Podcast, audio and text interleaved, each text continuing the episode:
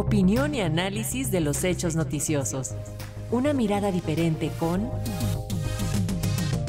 Roberto Fuentes Vivar.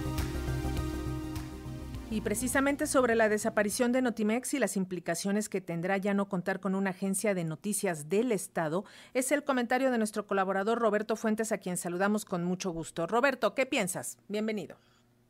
Buenas tardes, Elénica. Buenas tardes al auditorio de Radio Educación. Eh, pues como lo escuchábamos ayer, el, senador Ricardo Monreal anunció la desaparición de Notimex y hoy el presidente Andrés Manuel López Obrador la confirmó.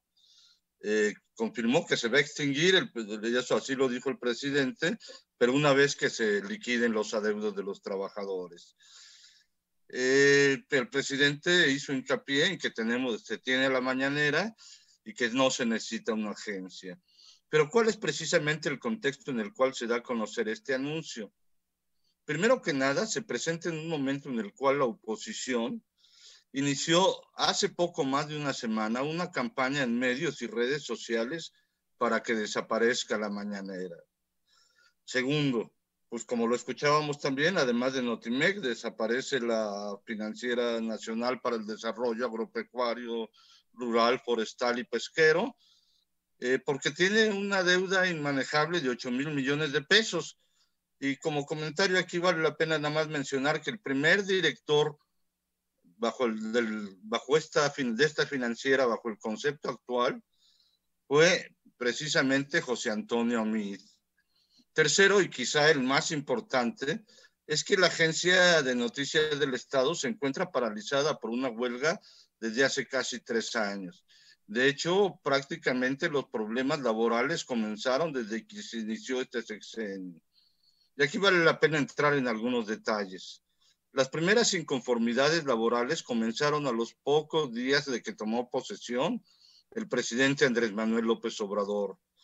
Y antes eh, del 21 de marzo de 2019, cuando asumió la, la dirección general de la agencia San Juana Martínez. Es decir, de cuatro meses antes de que San Juan asumiera la dirección, ya había conflictos laborales.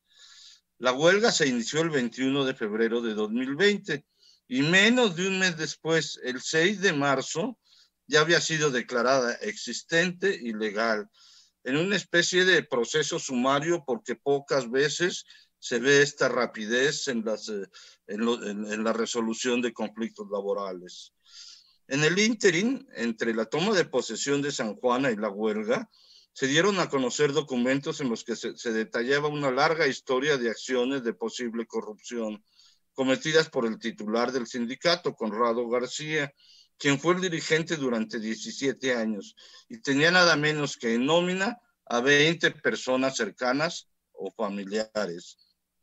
La huelga se inició ya con, Adria, con Adriana Urrea como dirigente de un nuevo sindicato presunta, presuntamente alejado de Conrado García. Sin embargo, se ha documentado que la lideresa actual era cercana a quien era el poder tras el trono en Notimex durante los años en que muchos consideran que fue un medio al servicio del gobierno y no del Estado. Las diferencias entre el sindicato y la dirección de Notimex son de alguna manera irreconciliables al grado de que subieron de tono y se convirtieron en conflictos jurídicos y judiciales que actualmente se dirimen en diversas instancias. Con el cierre de Notimex, creo que la única que se fortalece es la oposición, porque la agencia podría haberse convertido en una herramienta de Estado, no de gobierno, para enfrentar las campañas mediáticas y de noticias falsas que son difundidas en redes sociales y muchas veces en los propios medios privados. Y también sería una herramienta idónea para consolidar a la cuarta transformación. Notimex no debió ser nunca un medio público al servicio del gobierno en turno, ni tampoco de los poderes fácticos como la iniciativa privada, sino que debió de haber sido una agencia de Estado. Pero ahora no se lo permitieron los grupos que hoy lograron su cometido, desaparecerla. Y aquí van tres preguntas concretas.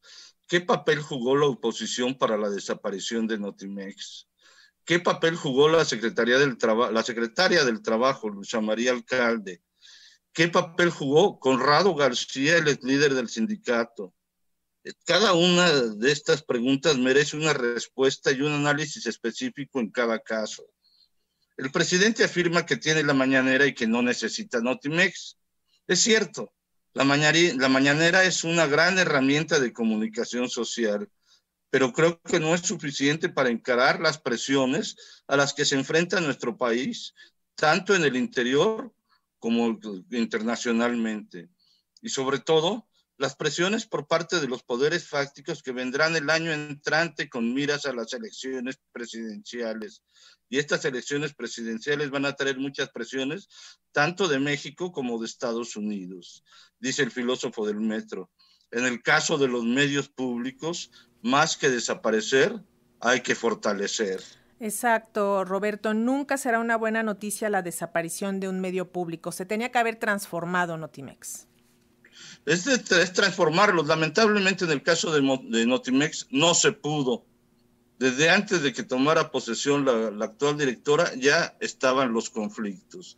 Entonces fue una agencia que se estuvo paralizada. ¿Cómo poder transformar algo que está en una huelga? Muchísimas gracias, Roberto Fuentes Vivar. Buenas tardes.